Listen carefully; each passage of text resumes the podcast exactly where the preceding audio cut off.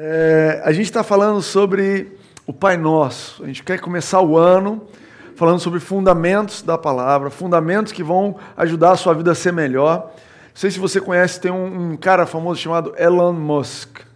É assim que fala, acho que é. Dono de uma empresa chamada Tesla. É uma coisa nerd aí, eu sei.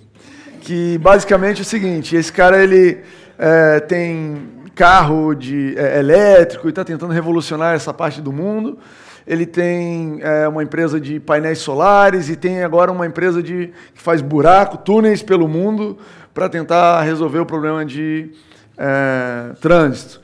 E a teoria que ele apresenta é a seguinte: se você. Ele consegue fazer tudo melhor do que todo mundo faz, ele consegue fazer um, um custo menor, uma velocidade maior, porque ele ataca os fundamentos coisa básica. Então, a empresa dele faz túnel, sei lá, 10 vezes mais barato do que outras empresas fazem túneis, porque ele, eles reinventaram a máquina de fazer túnel, e essa máquina agora, em vez de parar para descansar, ela pode ir furando, perfurando até o final. É curioso, se você quiser saber depois, pode saber. Mas o que me atentou nesse discurso todo dele foi essa questão de quando você acerta os fundamentos, quando você mexe nos fundamentos, isso tem uma diferença desproporcional lá em cima. Quando você mexe nos fundamentos, o resultado ele é desproporcional, não é na, na medida que você mediu. Então você tem um fundamento ali, você estava acostumado a orar meia hora por semana. E você estava acostumado a ter um tipo de relacionamento com Deus e, e a sua vida estava avançando de uma forma.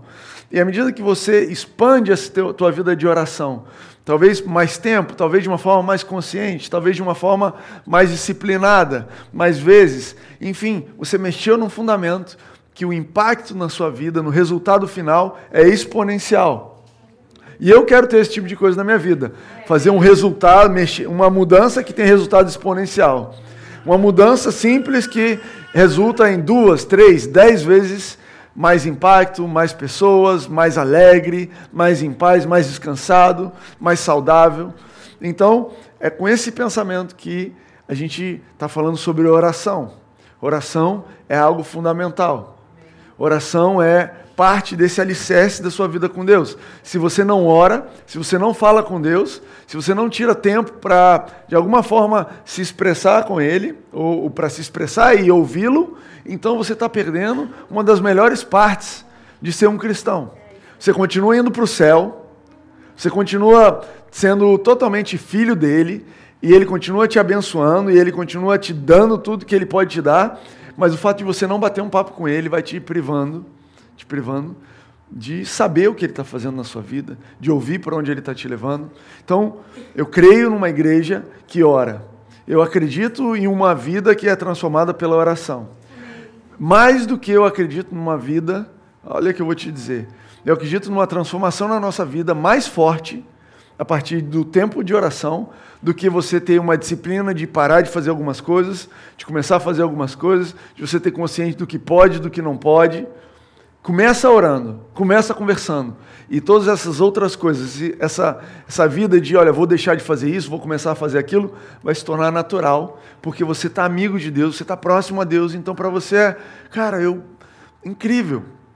Eu fumava cigarro um atrás do outro, era uma coisa de ansiedade, e agora que eu conheço Deus, eu estou com Ele, a minha ansiedade está caindo, e eu não sinto mais necessidade tão avassaladora e eu estou lidando com isso de uma forma melhor. Olha, eu era uma pessoa super instável no trânsito, eu brigava, eu brigava no futebol, eu brigava com as pessoas na escola, na creche, eu brigava com todo mundo, porque eu tinha uma ira que eu não, eu não, não, não, me, não me contentava com as coisas.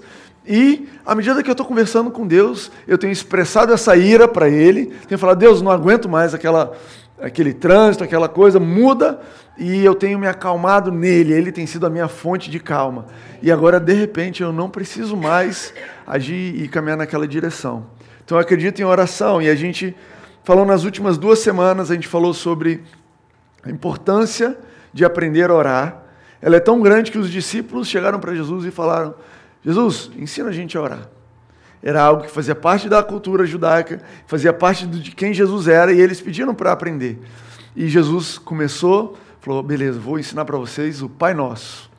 Então a gente está nessa série do Pai Nosso, amém? Quem aqui está orando o Pai Nosso em casa de vez em quando? Caramba, ninguém orando. Quem aqui está com frio demais para levantar a mão? Faz assim com a cabeça, não sei.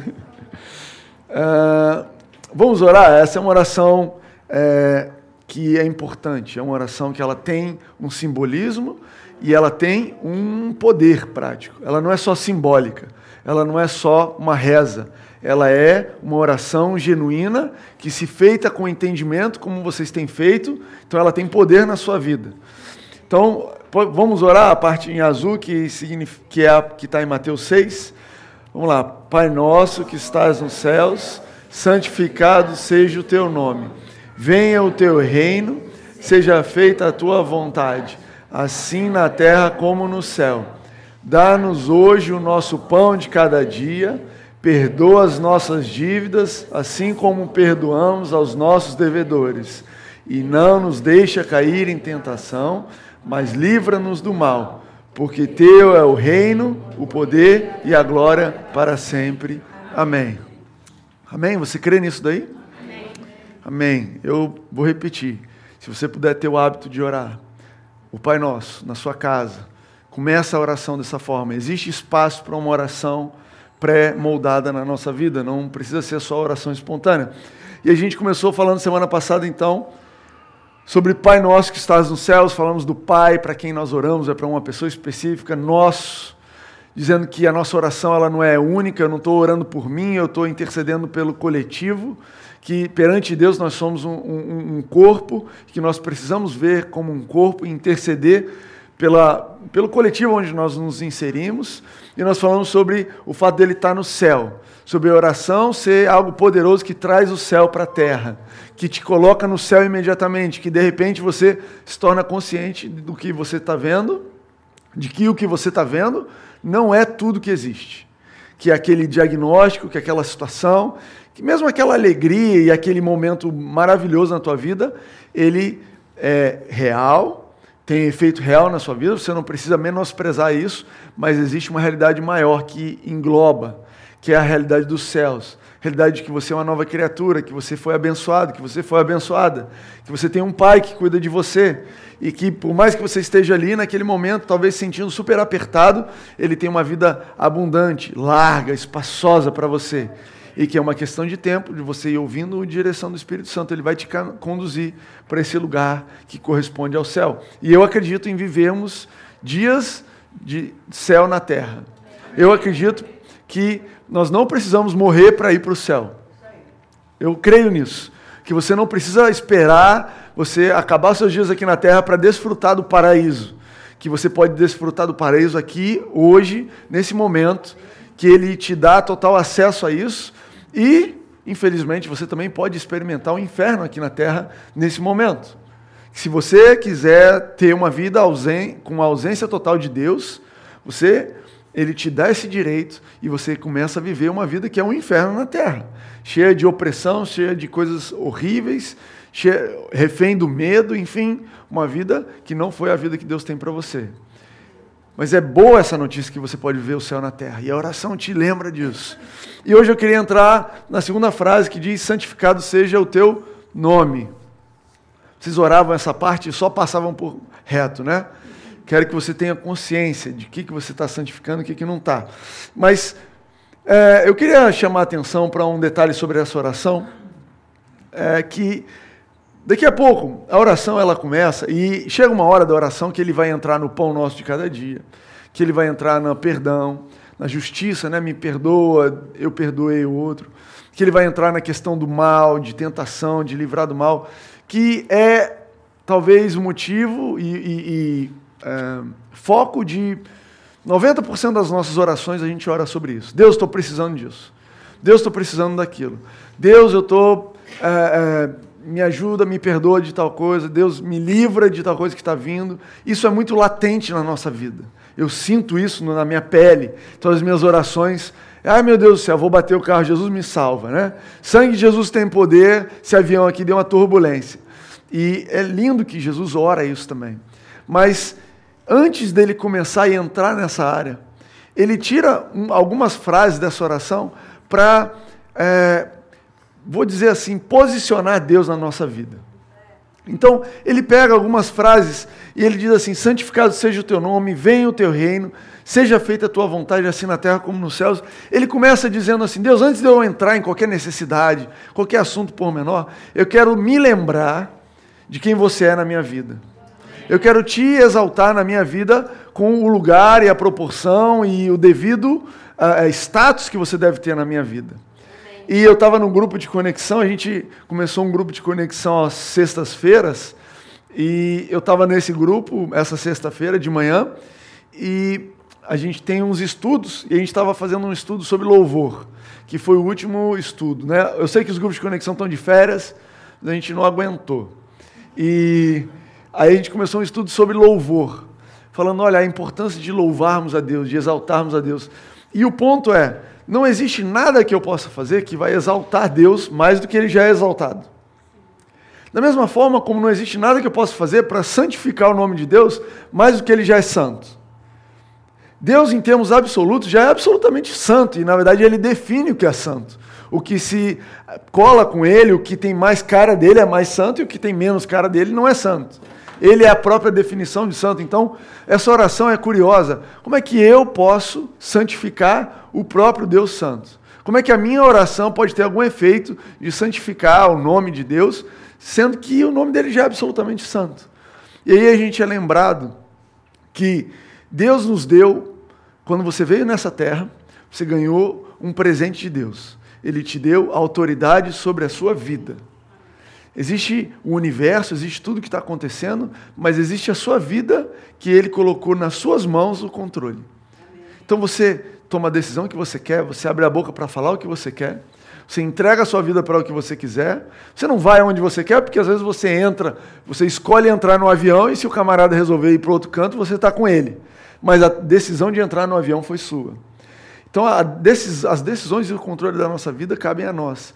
E quando a gente está orando, Deus, eu quero santificar o teu nome, eu quero que venha o teu reino, eu quero que seja feita a tua vontade. Eu acredito que nós estamos dizendo assim: olha, nesse meu universo aqui, que eu controlo, dentro do meu mundo, da minha vida, que cabe a mim tomar as decisões, eu quero que o seu nome seja santificado. Eu quero que você tenha o lugar de um rei. Eu quero que você tenha a primazia. Eu quero que você que seja feita a sua vontade, não a minha. Pai, naquilo que cabe a mim, nos lugares onde eu posso decidir, eu quero me lembrar que você está no controle. Eu passo o comando para você. E é pesado isso, porque começar orando dizendo isso quase que invalida qualquer o resto da oração. Se eu fechar meus olhos e falar, Deus, é você que está no controle, é você que está cuidando, você, eu quero fazer a tua vontade, me guia na direção onde você vai, o resto da oração deu uma simplificada muito grande, né? Pô, Deus, então, olha, eu vou pedir pelo pão, mas eu sei que você já vai cuidar, porque eu estou te fazendo rei na minha vida e não tem nenhum lugar onde você seja rei que não tenha abundância de pão. Deus, olha, eu sei que a parte de dívidas, de pecado já está resolvida, porque não tem nenhum lugar que você reina, que você tem influência, que o pecado possa prevalecer. Pai, eu, eu, eu creio e eu não tenho uma expectativa de cair, de ser suscetível ao mal, porque você que está cuidando e conduzindo a minha vida. Então, é lindo que Jesus ele começa essa oração ensinando a gente, olha, coloca Deus no lugar devido na sua vida. A gente canta isso às vezes, a gente fala, mas quer saber? Só você tem o poder de fazer isso na sua vida. Só você tem o poder de tomar essa decisão. Você pode vir frequentar essa igreja 10 anos, 20 anos, 50 anos, 100 anos a gente vai estar aqui gente vai estar comemorando o ano de 2119. Não sei se aqui nesse prédio, mas nesse bairro aqui eu acredito. E você pode ter 100 anos vindo aqui e nada disso ter nenhum efeito na sua vida, porque, cara, no que cabe à minha vida, eu não escolhi colocar Deus no primeiro lugar. Eu não escolhi colocar Deus como o líder, como, olha, Deus, você é bacana, você é gente boa, mas você é um ótimo carona. Eu quero eu conduzir. Você é muito legal, você traz assim um ar bacana, um cheiro gostoso. De vez em quando você traz uma comida legal. Então, vou te levar no meu ônibus, você vai sentar aqui atrás, porque também você dá umas opiniões muito contrárias. Você é um cara muito negativo de vez em quando todo mundo festejando, oba-oba, vai dar tudo certo, e você insiste em falar não vai por aí, e cara, você quebra o clima de vez em quando, tá um climão gostoso, e você, pá, pô, não. Né? Então, para não quebrar o clima, na final a minha vida é uma festa contínua, é uma festa legal, eu quero curtir, afinal só tenho uma vida. Então, Deus, vem fazer parte da minha vida, mas fica ali atrás. E aí, o resto da oração fica difícil. Mas eu quero entrar no assunto sobre santificar. Santificado seja o seu nome.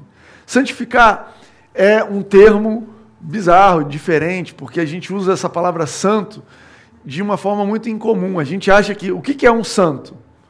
A gente acha que santo é aquele ou aquela pessoa que, através de uma instituição, talvez igreja católica, talvez outra igreja, foi reconhecida aquela pessoa como sendo santo. Né? Tem uma coisa louca assim na nossa cultura, talvez não vocês mais, mas na nossa cultura. Olha, o Papa diz que essa pessoa é santa. Ah, então ela é santa. Não, o Papa está no processo de canonização. Ah, legal, daqui a pouco vai virar santo. E eu entendo esse processo da Igreja Católica e tem um fundamento bíblico, apesar da prática ser um pouco é, diferente do que o fundamento faz sentido para mim, mas é, a Bíblia usa a palavra santo o tempo todo.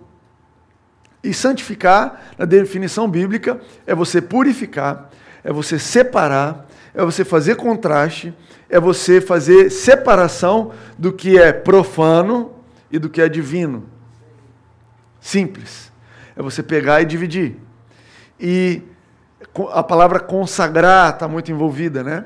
E é interessante porque é, quando você. O melhor jeito que eu sei explicar o que é santo e explicar essa coisa do que, do que significa santificar. Sabe quando você está explicando, está ensinando para alguém pela primeira vez um conceito sobre algo? Então você pega uma criança e você vai ensinar para ela os primeiros passos. E a primeira forma como você explica isso é fazendo um contraste bem grande sobre o que pode e o que não pode. Então, primeiro passo que você dá para uma criança para dizer assim que não pode bater no amigo. Você pega e fala assim, ó, carinho pode, bater não pode.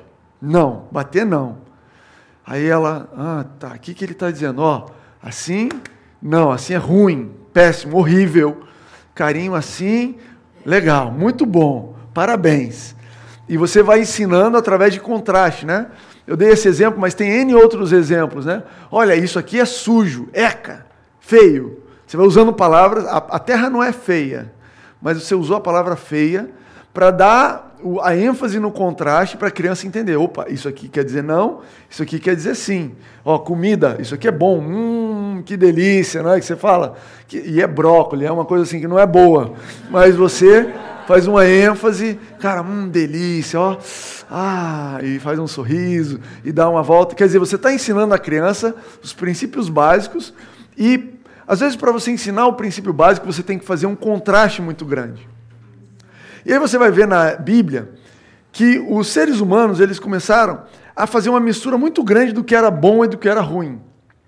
No começo, quando Deus criou, tudo era bom e só tinha uma árvore, que a árvore nem era ruim. A árvore, ela era a árvore do conhecimento do bem e do mal, e existia sobre ela um mandamento dizendo: não coma. Então imagina a terra inteira, só uma árvore que não podia tocar e não podia, aliás, não podia comer. Então existia uma clareza para os seres humanos que Deus é bom, que tudo que Deus faz é bom, que a bondade é abundante e que a maldade é uma coisa restrita, pontual, ela existe, mas ela está restrita àquele lugar. Mas, a partir do momento que os seres humanos escolheram experimentar o conhecimento do bem e do mal, esse conhecimento do bem e do mal começou a se misturar. E uma das formas principais que o mal tem sucesso na nossa vida, em qualquer lugar, é se misturando com o que é bom. É, ninguém come um veneno falando, está aqui um veneno, toma, você queira se matar. Né? Está aqui uma comida podre, pode comer. Você não come isso. Você come envolvido numa comida boa, hum, que saboroso, não sei o quê, e ali no meio tinha uma coisa que faz você passar mal a noite toda. Então, o mal, uma, uma das estratégias do mal é se envolver e misturar, e a gente chega no ponto onde a gente está hoje, que não é fácil entender o que é bom e o que é errado. Você acha que está fazendo bem e você está fazendo mal. E você vê alguém que parece ser do mal e aquela pessoa é do bem. E você tem essa cultura nossa que deflagra isso, né? E eu já comentei aqui uma vez sobre os filmes, as séries, as novelas de hoje em dia. Você tem é, o vilão é bom e o cara bonzinho é chato. E não, é, ele matou aquelas pessoas, mas ele tem uma família. Então eu torço para ele ou não torço? Não, ela está traindo o marido, mas é porque esse cara estava tão sozinho, ele precisava de ajuda e tudo bem naquela situação ali. E ah, o marido dela é chato mesmo, acho que ele merecia isso, né? E a gente vai assistindo filmes e esse tipo de conceito vai entrando na nossa cabeça e tem um fundamento de verdade, porque o ser humano, longe de Deus, é incapaz de fazer o bem absoluto. Até o bem que você tenta fazer, ele tem parte de mal. Você tenta dar um presente para alguém e aí é, o seu processo de ir comprar o presente, você xinga uma pessoa no caminho, você mente falando que precisa de um desconto, aí você embrulha para fazer uma surpresa, você mente, mente, mente, mente, mente, e aí dá o presente. E aquilo é bom ou é ruim? Ah, eu dei um presente, é bom. Mas, meu Deus do céu, como tem coisa ruim envolvida nessa coisa boa. E essa é a nossa vida, sem Deus. Sem Deus, a nossa intenção de fazer o bem, e Paulo descreve isso muito bem em Romanos 7, ele fala: olha, o bem que eu quero fazer eu não consigo fazer. É misturado. Mas quando a gente fala de Deus, ele não é assim. E eu entendo que santificar a Deus, santificado seja o teu nome. Deus, eu quero te santificar na minha vida. É você trazer para a sua memória, muito claro, que existe um bem, que existe o bom, que apesar das coisas serem muito misturadas aí fora, Deus ele é absolutamente bom. Ele é absolutamente do bem, ele é absolutamente verdadeiro, ele quer o seu bem o tempo todo, que em Deus não tem sombra de coisa ruim, que Deus não tem um lado do negro, um momento ruim, um plano de dor, que Deus ele é absolutamente separado e no espectro de bom e ruim, ele está totalmente do lado bom. Amém. E isso é difícil para a gente entender às vezes. Às vezes o nosso relacionamento com Deus é, cara, você é bom, mas é meio ruim isso. E aí a gente precisa orar, Deus, eu quero santificar você no meu coração. Eu quero te separar. Eu quero deixar claro que daqui para cá é onde você age e você, na minha vida, todos os lugares que você toca são bons. Sabe, no livro de Tiago diz que toda boa dádiva, todo bom presente que vem do céu, é, aliás, tudo que é bom vem do céu. Toda boa dádiva vem de Deus.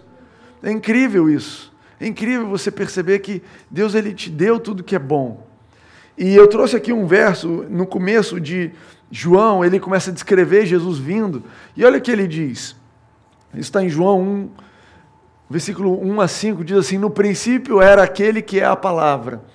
Ele estava com Deus e era Deus, ele estava com Deus no princípio. Todas as coisas foram feitas por intermédio dele. Sem ele, nada do que existe teria sido feito. Nele estava a vida, e esta era a luz dos homens. A luz brilha nas trevas e as trevas não a derrotaram.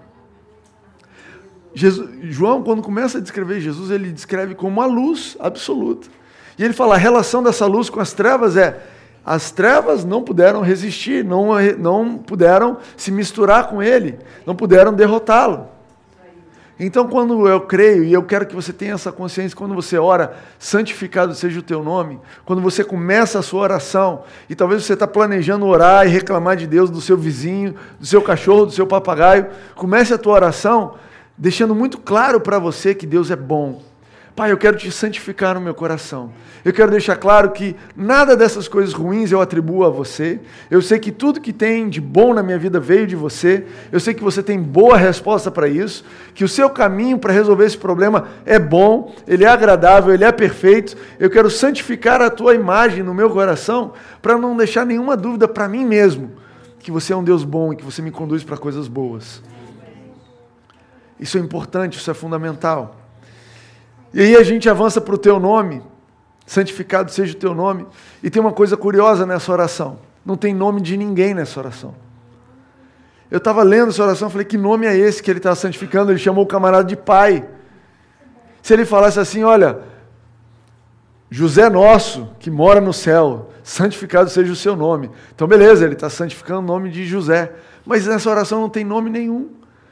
E eu fui Parei para pensar sobre isso e aí eu descobri, na verdade eu já sabia, que existem outras orações de Jesus registradas na Bíblia que não viraram orações assim tão tradicionais.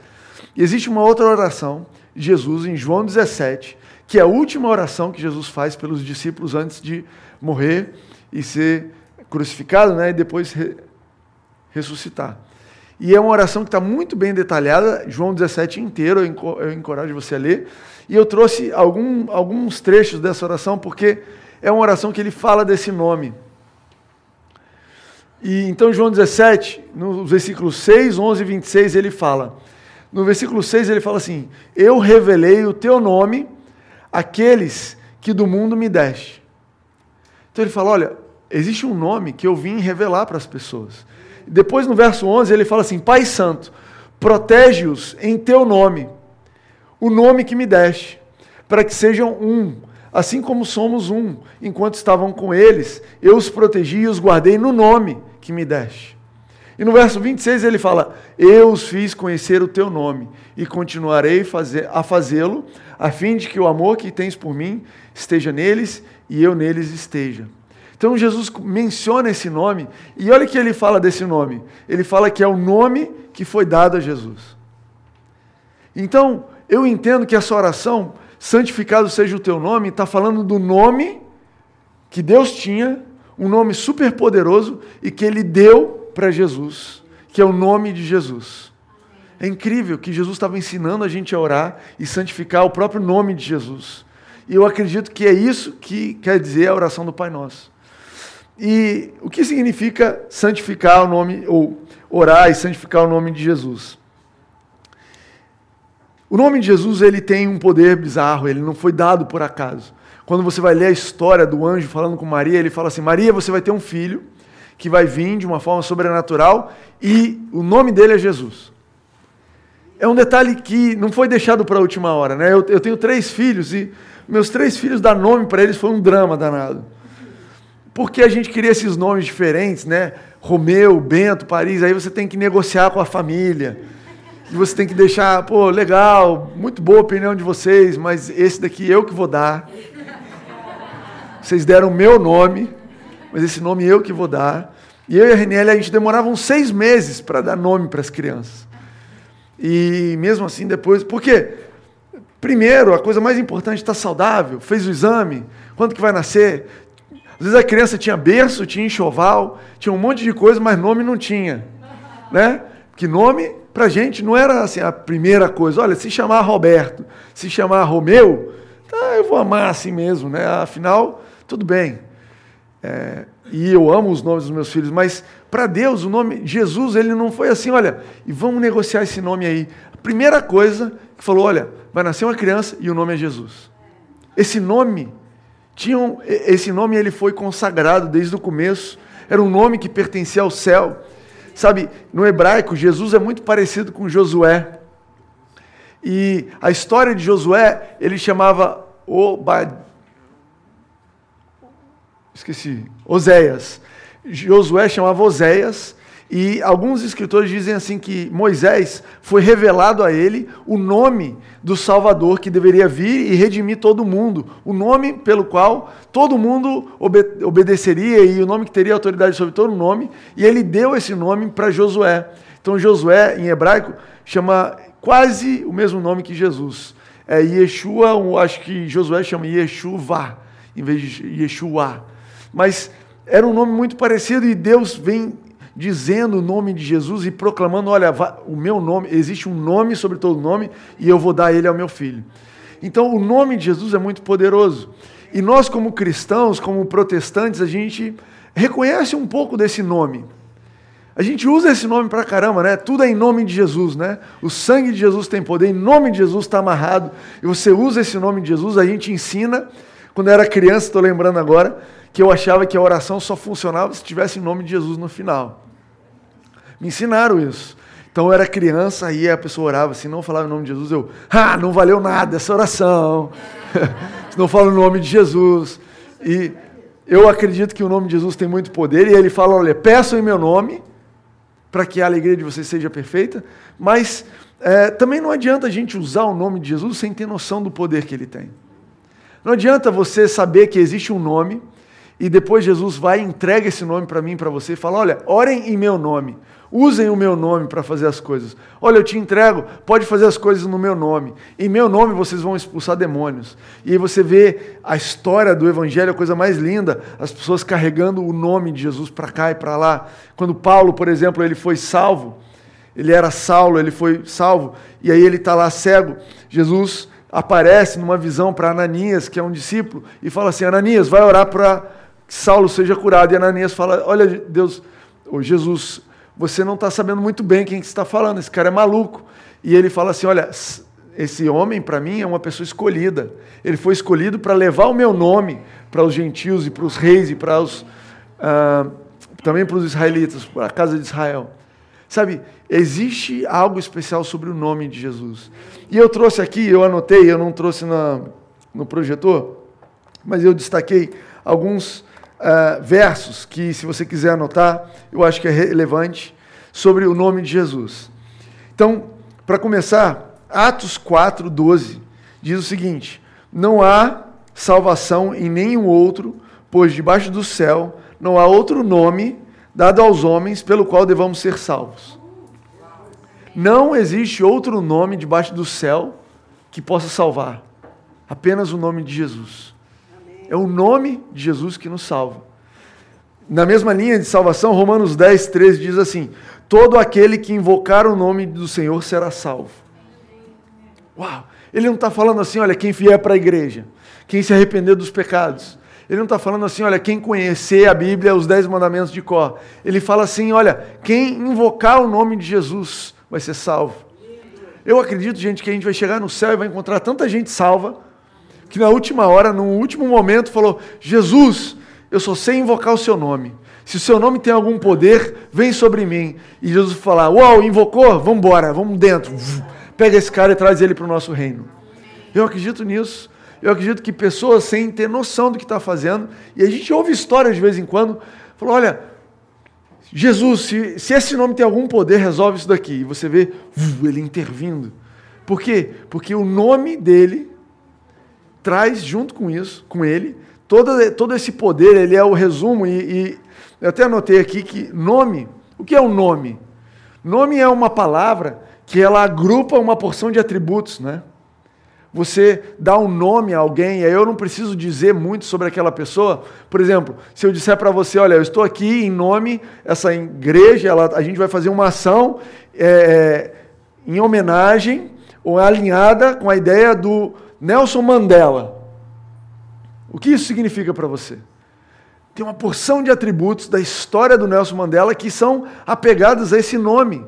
Aquele nome, ele carrega os atributos e fala, oh, isso aí deve ser uma coisa para a igualdade entre as raças. Isso aí deve ser alguma coisa que olha pelo próximo, que luta contra a injustiça. Se é em nome do Nelson Mandela, ele simboliza uma porção de coisas. Talvez tenha a ver com a África. Mas se eu disser para você, olha, nós vamos fazer isso aqui em nome de Adolf Hitler. Aí você já fala, olha, isso aqui está na hora de ir embora. Aí você começa a pensar, meu Deus, o que eles vão fazer? Eles devem matar alguém deve dar um tiro em alguma coisa. Eles devem se achar acima do especial, acima do normal, especial acima das outras pessoas. Por quê? Porque o nome Adolf Hitler contém, agrupa uma porção de atributos. E isso tem a ver com marca, né? Se você está, ó, eu tô, eu, eu tô comprando um presente para você e é um presente da Nike. Então você acha que é alguma coisa que tem a ver com saúde. Mas se eu falar para você, olha, eu vou te dar um Red Bull, então você já imagina, opa, isso aqui tem mais a ver com festa, tem mais a ver com trabalhar até o final do dia, sei lá. É, e, então os nomes, eles têm, eles agrupam uma porção de atributos e o nome de Jesus não é diferente.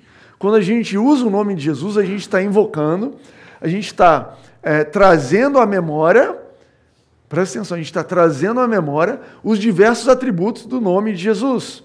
E eu queria lembrar de vocês então desses atributos, alguns deles. Existe o atributo da salvação, existe o atributo do perdão. Olha o que diz em Atos 10, 43. Pedro disse isso, ele disse assim: Todos os profetas dão testemunho dele, de que todo que nele crê recebe o perdão dos pecados mediante o seu nome.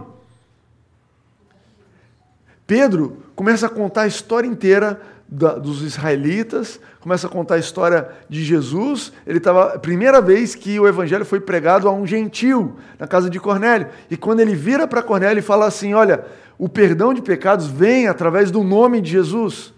Ele está dizendo, não é através de você ter nascido judeu, não é através do seu sacrifício, não é através dos seus méritos. O perdão de pecados vem através do nome de Jesus.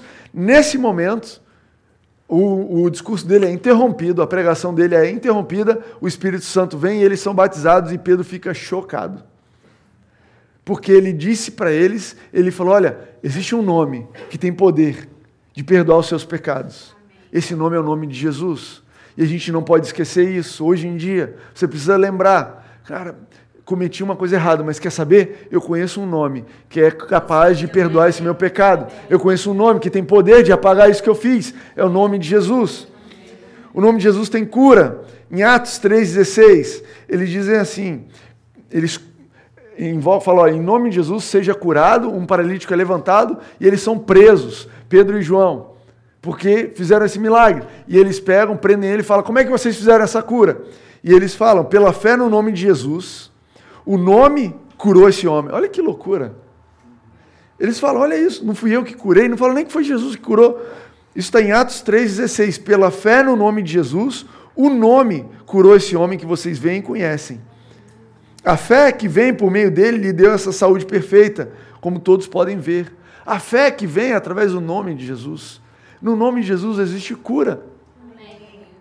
Por fim, pedidos, né? Jesus fala em João 16, 24: Até agora vocês não pediram nada em meu nome. Peçam e receberão, para que a alegria de vocês seja completa.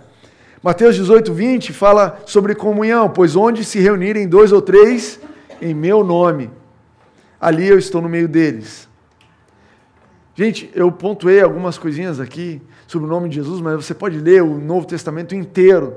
Se você tiver, na verdade, pode pedir sabedoria e revelação ao Espírito Santo para te mostrar o nome de Jesus no Velho Testamento. Você vai descobrir, né, o nosso o Fragale, ele, tem uma série inteira chamada Aleph Tav, que é a primeira e a última letra do, do uh, alfabeto judaico, hebreu. É hebreu o, o alfabeto?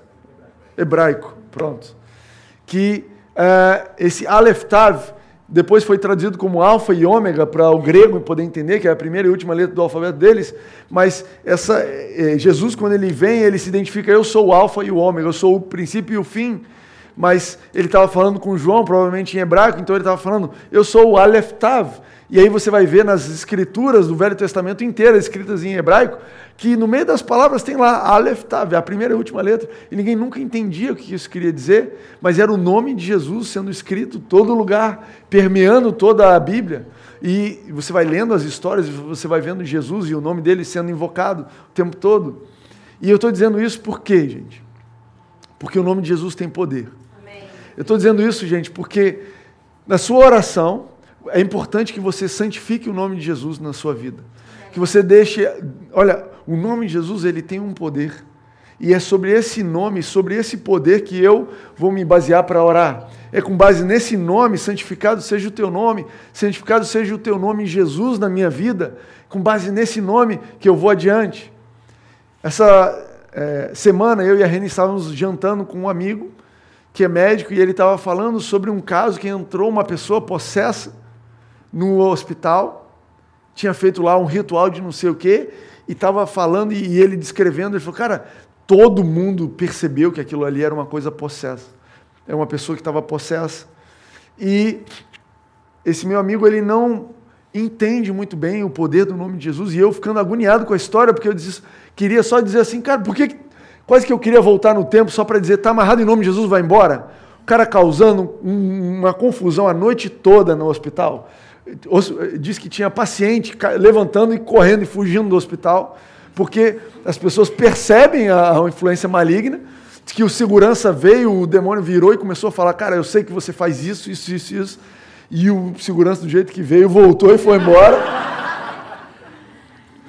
Gente, porque o nome de Jesus tem poder sobre as coisas que, sem o nome de Jesus, a gente não tem como enfrentar.